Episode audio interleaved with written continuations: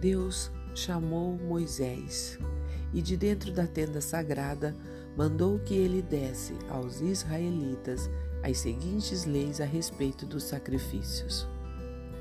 Quando o homem oferecer um animal em sacrifício a Deus, o Senhor, ele poderá escolhê-lo do seu gado ou do seu rebanho de ovelhas e cabras. Se ele oferecer um animal do seu gado para ser completamente queimado no altar, então deverá ser um touro sem defeito. Para que o Senhor o aceite, o homem levará o touro até a entrada da tenda sagrada. Ali, ele porá a mão na cabeça do animal, a fim de que seja aceito como sacrifício para conseguir o perdão dos seus pecados. O homem matará o touro ali na frente da tenda sagrada, e os sacerdotes que são descendentes de Arão, oferecerão ao Senhor o sangue do animal e depois borrifarão com ele os quatro lados do altar que está na frente da tenda. Este trecho encontra-se em Levíticos, no capítulo 1. E eu sou Ruth Maciel e quero ler para você uma mensagem do Pão Diário. O título de hoje é Tenda. Poucos cristãos encontram sentido em Levítico, mas sua leitura é rica em ensinos espirituais.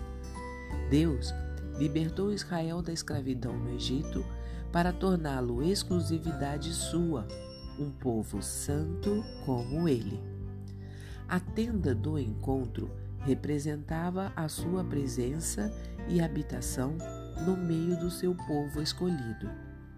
Onde encontramos Deus hoje? Em Cristo e na Bíblia.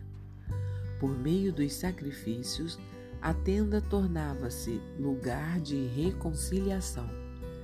Quando se arrependiam de ter desagradado a Deus, os israelitas ofereciam um animal substituto uma vítima inocente para obter o perdão divino. Hoje, isso não é mais necessário, porque o sacrifício perfeito já foi realizado. Jesus, o Cordeiro de Deus, entregou sua vida em nosso lugar e possibilitou a paz com o Pai. A tenda também era local de gratidão e de relacionamento com Deus e com os demais membros da comunidade israelita. Como isso nos lembra a igreja hoje. Em Cristo encontramos Deus e encontramos nosso próximo. Como Israel respondeu ao amor divino? Nem sempre como Deus merecia. Muitas vezes o trocaram pelos deuses dos povos vizinhos também somos rodeados por diversas tentações. São tantas ofertas que as pessoas pouco comparecem perante a tenda. Mas, assim como Israel tinha tudo o que era necessário para viver com Deus, também temos hoje a voz de Deus vinda pelas Escrituras e a oferta de Cristo para nos reconciliar com o Pai. Quem nele crê passa a ser morada do Espírito Santo, a ter um relacionamento com os demais cristãos, para desfrutar juntos da presença divina. E você, já entrou na tenda? Entregue sua vida a Cristo. Por meio do sangue que ele derramou, você será reconciliado com Deus e ele habitará em você transformando sua vida. Assim, com gratidão, você poderá adorá-lo e ter um relacionamento saudável com os outros filhos de Deus.